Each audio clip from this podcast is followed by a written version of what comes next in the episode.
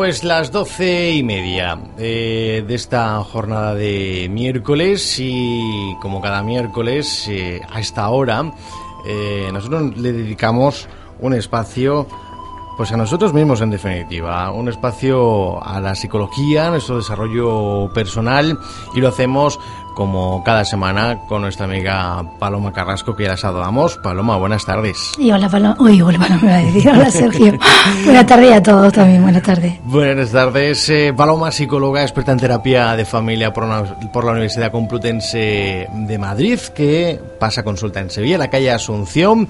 Eh, tiene un blog Stand By Me, palomacarrasco.blogspot.com y también a través de Facebook. Luego vamos a dar el teléfono, ¿eh? así que mucha atención, vayan buscando lápiz, vayan buscando papel para cuando digamos eh, el teléfono. Eh, Paloma, la semana pasada hablábamos de miedo, de las fobias que, bueno, pues que, cada uno tenemos. Hicimos ahí una especie de terapia de grupo con las cucarachas, ¿verdad? Que después decía... Sí, lo pasamos bien. sí, que después, bien mal. que después decía Paloma, ¿qué ejercicio hemos hecho al hablar de cucaracha. y, y, claro, eh, enlazado casi casi con, con, el miedo, y tú lo haces en tu blog perfectamente, unes el cuento de, de Caperucita Roja con, con los monstruos, con, con, un monstruo del que vamos a hablar también hoy. Va unido casi la fobia con, con la ansiedad. Pero, eh, ¿de qué hablamos, Paloma, cuando hablamos de, de, ansiedad? Porque escuchamos muchas veces, ay, pues a fulanito está de baja por ansiedad, o le ha dado una crisis de ansiedad, pero ¿qué es la ansiedad? Mm, a ver, vamos a intentar darle el toque ese que yo le doy a todas las cosas para que lo entienda todo el mundo de una manera muy sencilla. Mm, con el tema de la ansiedad pasa que en general casi todo el mundo, no solo el que está yendo a la consulta, muchas veces te empiezas a hablar con cualquiera y te dice, ah, pues yo lo estoy pasando regular, yo porque tengo ansiedad. O sea, la gente como algo normal empieza a hablar de tener ansiedad, ¿no? Como el que tiene un resfriado. Luego está efectivamente el que está de baja por ansiedad ya como un trastorno, ¿no? Más, más específico y algo más, más grave. Mm, Sergio, yo entiendo la ansiedad por un conjunto de sentimientos, de sensaciones, ¿no? Eh, mm, agobiante, eh, de inquietud, de desasosiego. A algunas personas les gusta utilizar la palabra angustia. Todo, toda una serie de sentimientos mm, intranquilos, por decirlo de alguna manera, que acompañan a algo que nos está pasando. A veces ese algo es más específico, a veces ese miedo mm, o esa angustia o esa ansiedad llega mm, a, situarse como algo irracional dentro de nosotros y se convierte en fobia, pero en general lo que sí es verdad, y dependiendo de uno de otros, como siempre decimos que somos diferentes y que hay personas que claramente son ansiosas, pues porque lo son, ¿no? porque son más, más nerviosas, todos, todos en algún momento podemos desarrollar un problema de ansiedad. ¿no? y, y ¿Y por qué desarrollamos esa ansiedad? Porque no tenemos... ¿Por qué? Porque... Claro, además, además hay gente que ante las mismas situaciones hay personas que desarrollan ansiedad y otras que no, ¿no? que lo llevan bien, ¿no? Sí. Bueno, pues mm, juntándolo con lo del otro día, de lo de Caperucita, mira, mm, mm, lo voy a explicar de una manera muy sencilla, ¿no? Caperucita fue, iba tranquilamente, probablemente cantando y cogiendo flores, ¿no? Como distraída. Cuando el lobo sale, la, la, asusta, luego la distrae, le dice que se vaya por otro camino, él mientras va, total, le da el susto de su vida, ¿no? Después de eso, Caperucita pudo desarrollar ansiedad o pudo no desarrollarla. ¿Por qué lo explico así? Pues porque Caperucita probablemente tuvo que cruzar más veces el bosque, tuvo que ir más veces a ver a su abuela y ella pudo pensar muchas veces estando en su casa, quiero ir, pero no puedo, no puedo porque me puedo encontrar con el lobo y el lobo es horrible, el lobo me puede hacer algo malo. Pudo empezar a pensar muchísimas cosas mm, en torno al, concepto del lobo que ya ella había desarrollado, ¿no? Y eso generarle una serie de pensamientos y de sentimientos muy negativos que, le, que se convirtieran en ansiedad. Mm, de hecho, se convirtieran en ansiedad y ella se quedara en su casa sin salir, ¿no? Pero también tuvo la opción, que espero que fuera esa, que Caperucita se convirtiera en una chica estupenda y, súper sana, de decir, bueno, pues no pasa nada, ¿no? Yo voy a ir, yo voy a tener más cuidado, voy a ir por el camino de manera un poco más rapidita, no me voy a entretener, pero además si me lo encuentro, pues mira, mm, le voy a dar una patada o le voy a morder el rabo, no sé, lo que sea, mm. pero con tal de que no me pase nada, ¿no? Y pues eso serían las dos actitudes que podemos tomar en general ante cualquier cosa que puede traducirse en ansiedad o no. Eh, mm, por ejemplo, la ansiedad, por supuesto, se puede producir por un problema real y importante, ¿no? Ansiedad por estrés postraumático que se llama, pues te, sucede algo que produce un shock y, se produce un estado de ansiedad, es comprensible. Mm, pero también se puede producir ansiedad, pues porque simplemente estemos de exámenes, porque hayamos dejado de fumar, por no, no miro a nadie por, por, una serie de circunstancias que son normales y que además uno las escoge o sea ni siquiera es que de pronto te venga impuesta una enfermedad no sino que efectivamente por ejemplo me va a venir bien el, el, ejemplo del tabaco uno decide dejar de fumar y tenemos que saber que cuando dejamos de fumar va a haber un tiempo si tenemos suerte corto, pero otras veces más largo, no más prolongado, en el que vamos a sufrir de ansiedad, ¿no? Esa es la ansiedad de la que es relativamente sencillo hablarle a las personas de manera que la enfoquen de manera positiva y lo solucionen, ¿no? Sin que se llegue a desarrollar un problema, un problema de consulta. A veces se desarrolla ese problema y, y hay que acudir a profesionales.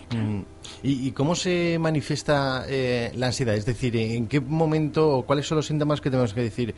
Uy, es, es, me, me, está dando un poquito de ansiedad, porque hay mucha gente que dice, ay, que se me altera un poco el pulso, esto es ansiedad. Claro. Entonces, ¿ante qué síntomas tenemos que decir, uy, me estoy poniendo un poco de, de ansiedad? Vale, mira, mmm, te decía, mm, casi todos los días en un momento determinado podemos sufrir un poco de ansiedad, ¿no? Un poco notamos las palpitaciones, se eleva, ¿no? Sudamos, empezamos a sentir esa inquietud de la que hablábamos, ¿no? Mm. ¿Cuándo es peligrosa, entre comillas? ¿Cuándo se debe acudir? Cuando es limitante, cuando incapacita tu funcionamiento normal. O sea, si yo, por ejemplo, mmm, me empieza a dar ansiedad eh, porque un día bajando las escaleras del metro, pues me he tropezado o me han robado la cartera y entonces estoy nerviosa ese día especialmente, eso es normal, ¿no? Y ese día probablemente vas a estar más nerviosa de lo normal. Si al día siguiente, cuando estabas bajando, te empiezas a acordar de eso y empiezas otra vez ya a sentir de manera anticipada, porque no te está pasando nada, pero anticipadamente ya empiezas a notar esa cantidad de síntomas, ¿no? De palpitación, de sudoración, de pensamientos negativos, mm, pensamientos limitantes.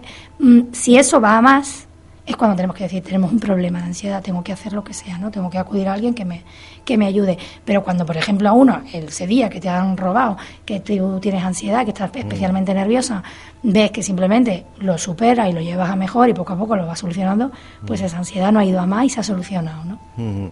Y, y um, es lo mismo tener ansiedad eh, que sufrir eso que se conoce como una crisis de, de ansiedad. Mm, vamos a hablar de las crisis ahora. Voy, voy a intentar mm, volver a darle ese sello que yo le suelo dar a mis cosas mm. para que todo el mundo nos entienda. ¿no? De manera coloquial, yo te diría que la crisis de ansiedad o ataques de pánico, que se le llama también, es como la forma más aguda ¿no?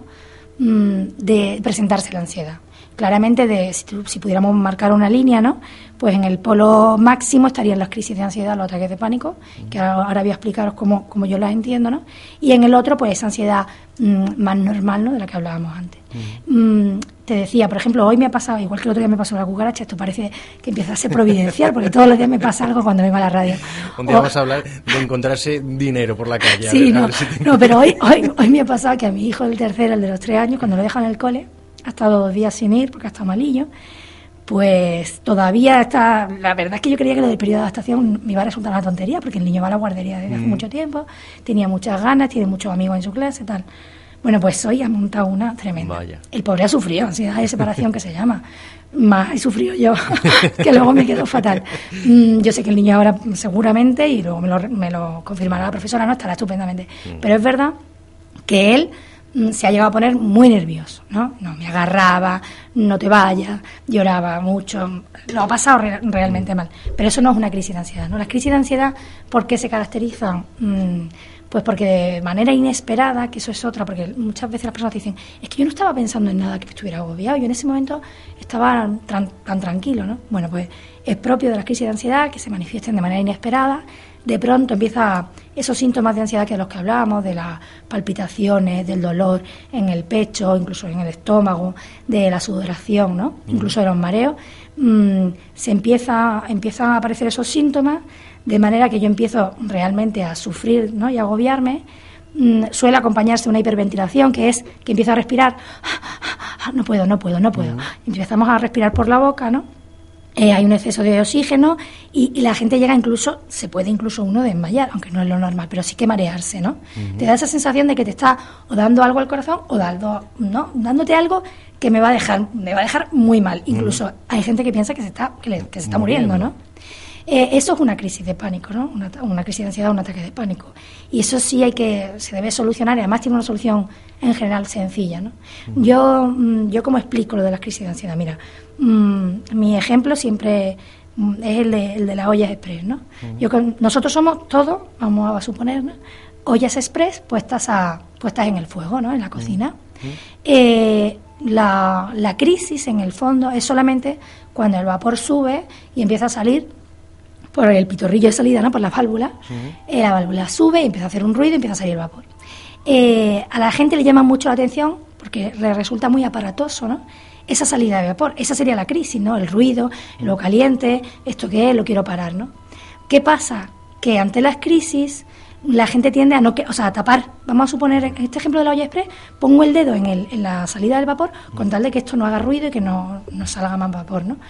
Pero eso no es bueno. Las crisis en el fondo no dejan de ser un, como la fiebre cuando tenemos una enfermedad, ¿no? Nos avisa de que hay una infección por medio y que tenemos que averiguar pues si es vírica o es bacteriana pues para tomar antibióticos o no tomarlo y pero pero no deja de ser el aviso no pues las crisis de ansiedad son eso el aviso la señal que nos está dando el cuerpo de que hay algo dentro más bien en nuestra psicología en la mente que no está yendo bien o no va por buen puerto no entonces mm, hay que hay que no poner la atención solamente en esa en ese ruido en ese en ese escape de vapor no sino también bajar el fuego eso requiere mm, un tratamiento un poquito diferente, pero bajar ese fuego de manera que, se, que esa olla no entre en ebullición, ¿no?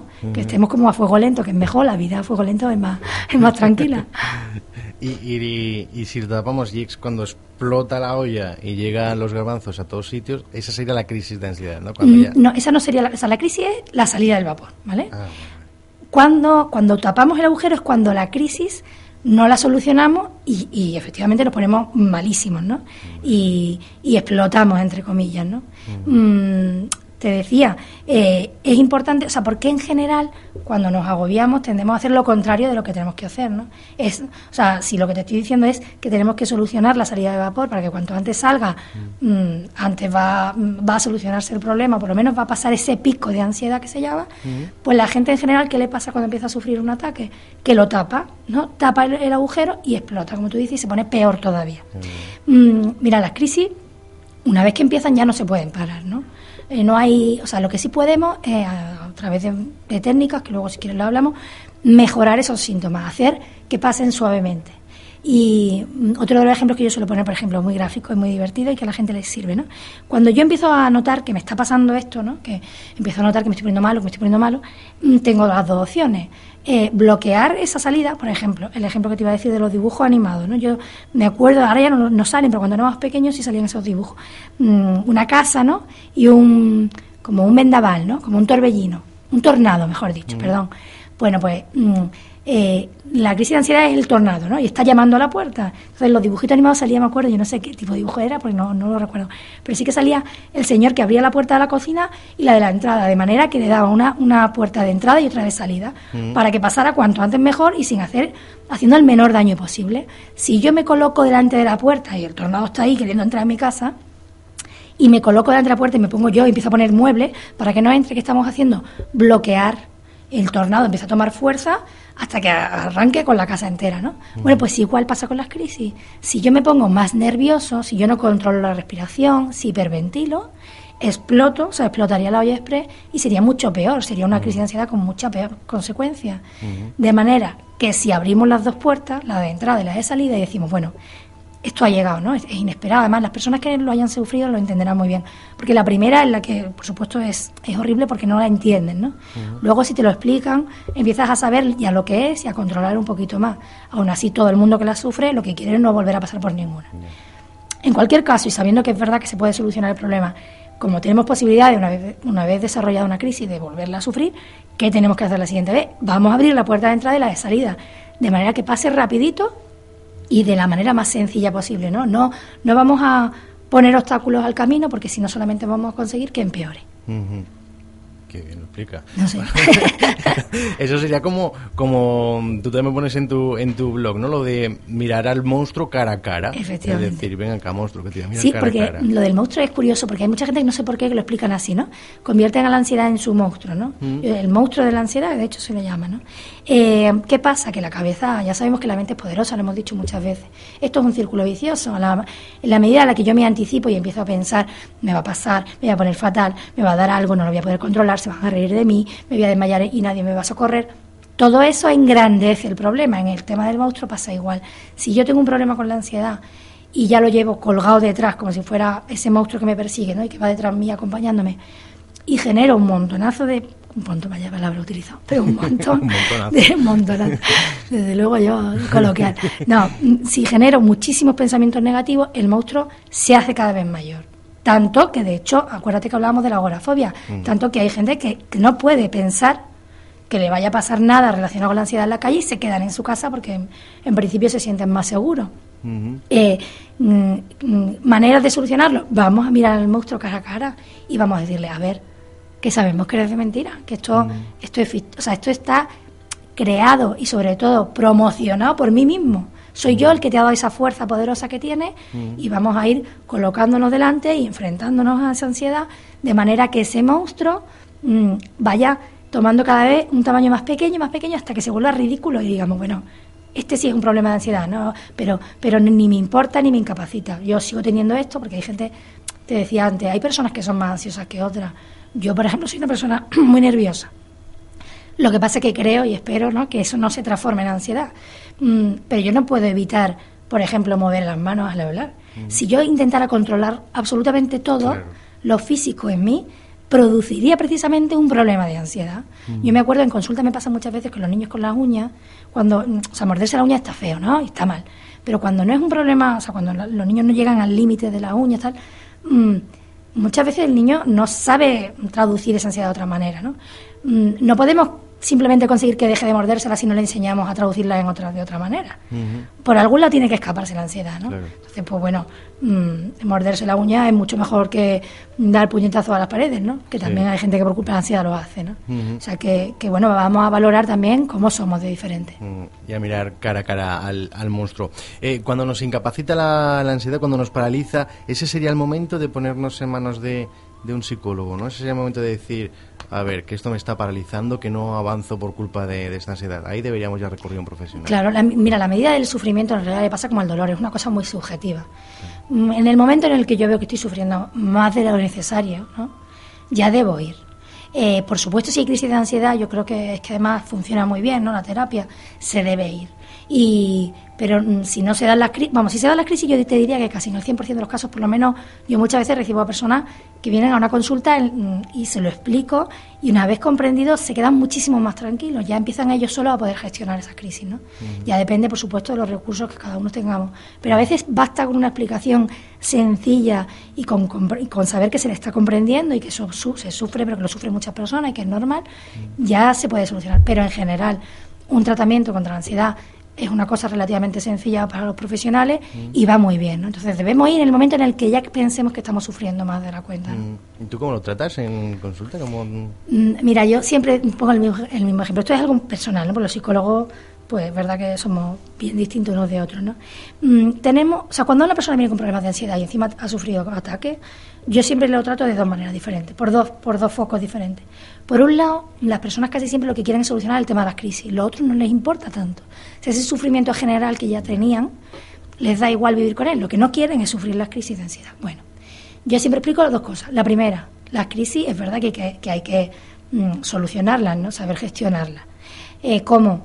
Con una serie de herramientas, yo le llamo a eso las tiritas. Vamos a solucionar el problema de las crisis pues mm, sobre todo se trabaja mucho con técnicas de relajación, se aprende, esto se hace también en los cursos preparto, que te enseña la técnica de relajación para, no para que no te duelen las contracciones, pero sí para estar controlada, o sea, cuando uno, cuando uno pierde los nervios, ¿no? Y pues sufre más, y además el dolor tiene mucho que ver con esto, ¿no? Esa sensación subjetiva de control. Entonces, te decía, por un lado están las tiritas o los parches, que es todo lo relacionado con solucionar o con hacer que las crisis vayan mm, se, se vayan suavizando hasta desaparecer. Eh, te decía técnicas de relajación, autoinstrucciones, eh, hay que parar esos pensamientos negativos que yo te decía, que se automatizan, ¿no? Y, la gente lo sabrá y dirá, es verdad, porque yo empiezo a pensar ya, no voy a poder, me va a pasar, me va a pasar, y ya estoy sufriendo antes de la cuenta, ¿no? Bueno, pues eso se trabaja en consulta de manera que uno empieza a pensar cosas buenas en vez de malas. Pero, te decía, esa es la parte para mí, aunque a los pacientes sea la que más le alarma, para mí como psicóloga es la menos importante, entre comillas, porque lo que importa es qué está haciendo que el fuego de esa olla expresa tan fuerte, Y eso ya tiene más que ver con, con cómo somos como personas, con nuestra personalidad, con cómo estamos enfocando la vida, con cómo mm, nos adaptamos a los problemas, cómo superamos pues cada vicisitud, cada problema que nos encontramos, ¿no? Y eso ya tiene un trabajo un poquito más de fondo, de terapia, que simplemente yo casi siempre lo relaciono todo con los temas de comunicación, con la afectividad, cómo yo consigo relacionarme con los demás, ¿no? Pero vamos, que ya te digo, una terapia normal y corriente y, y sencilla además. Mm, porque hay distintos tipos de, de, ansiedad, Paloma, hay distintos... Claro, mm, mira, la ansiedad, la específica, por decirlo de alguna manera, ¿no?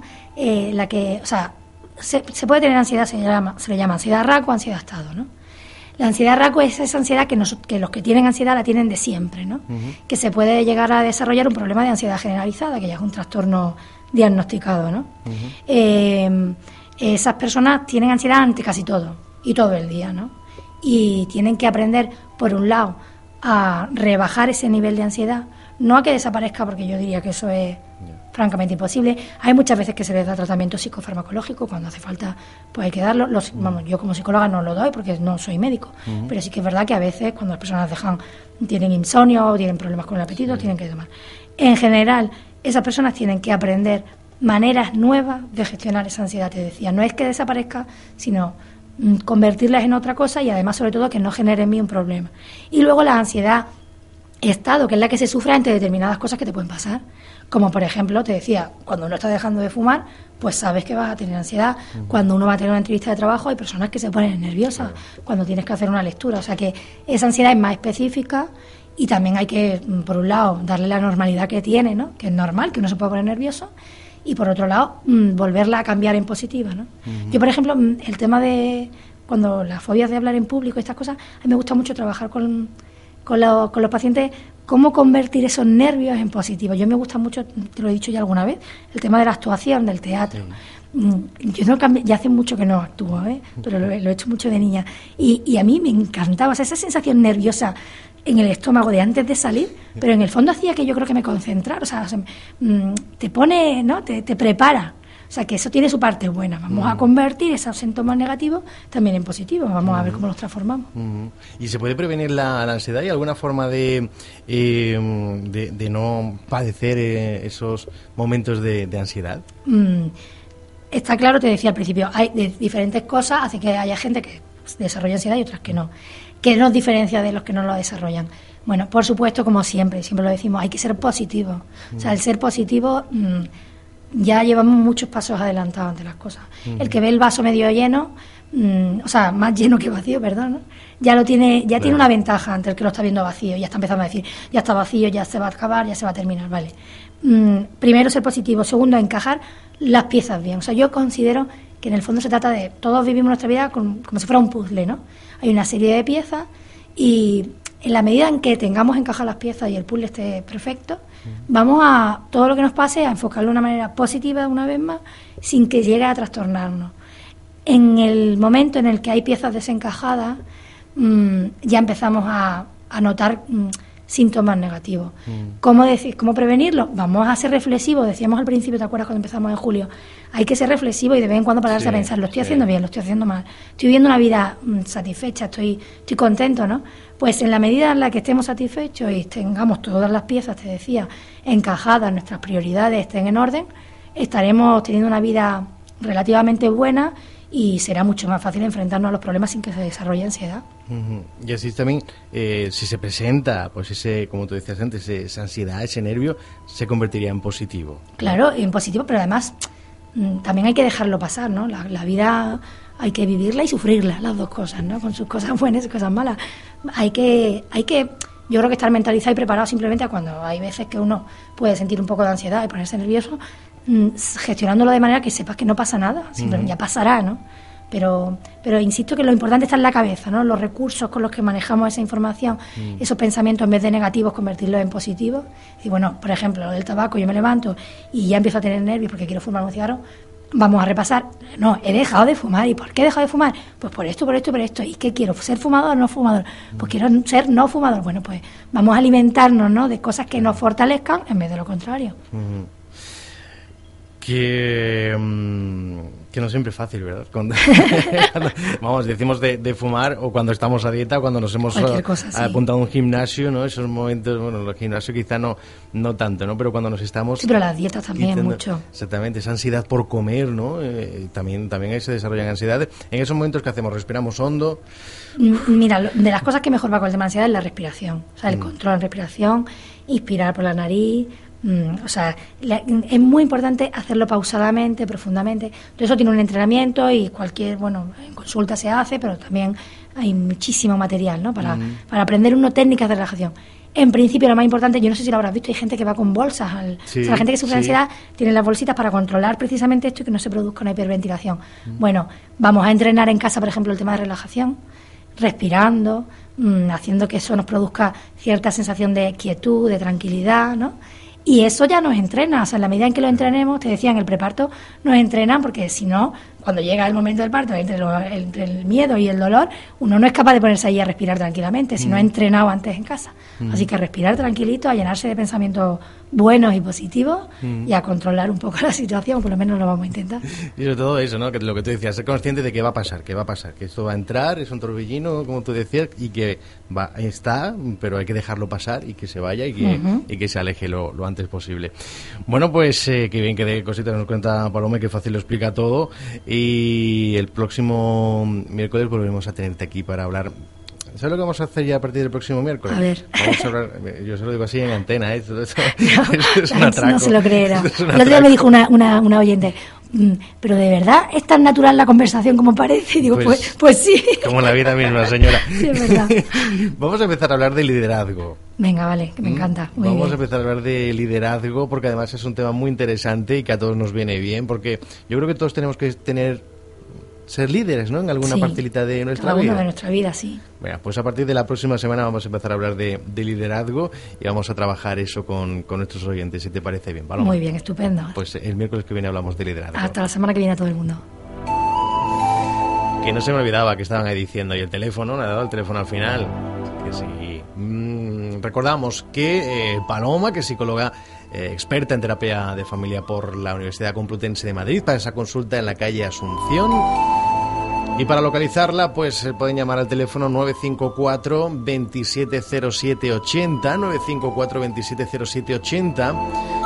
También em, pueden eh, comunicarse con ellas con ella a través de su blog, su blog Stand By Me, eh, palomacarrasco.blogspot.com Además, ella es una bloguera que responde a todos los comentarios que le dejan en su blog. ¿eh? Hay que decirlo. Y también este blog, pues que también tiene su espacio en Facebook, Stand By Me, entre paréntesis, Paloma Carrasco. Y el próximo miércoles, pues estaremos hablando de liderazgo.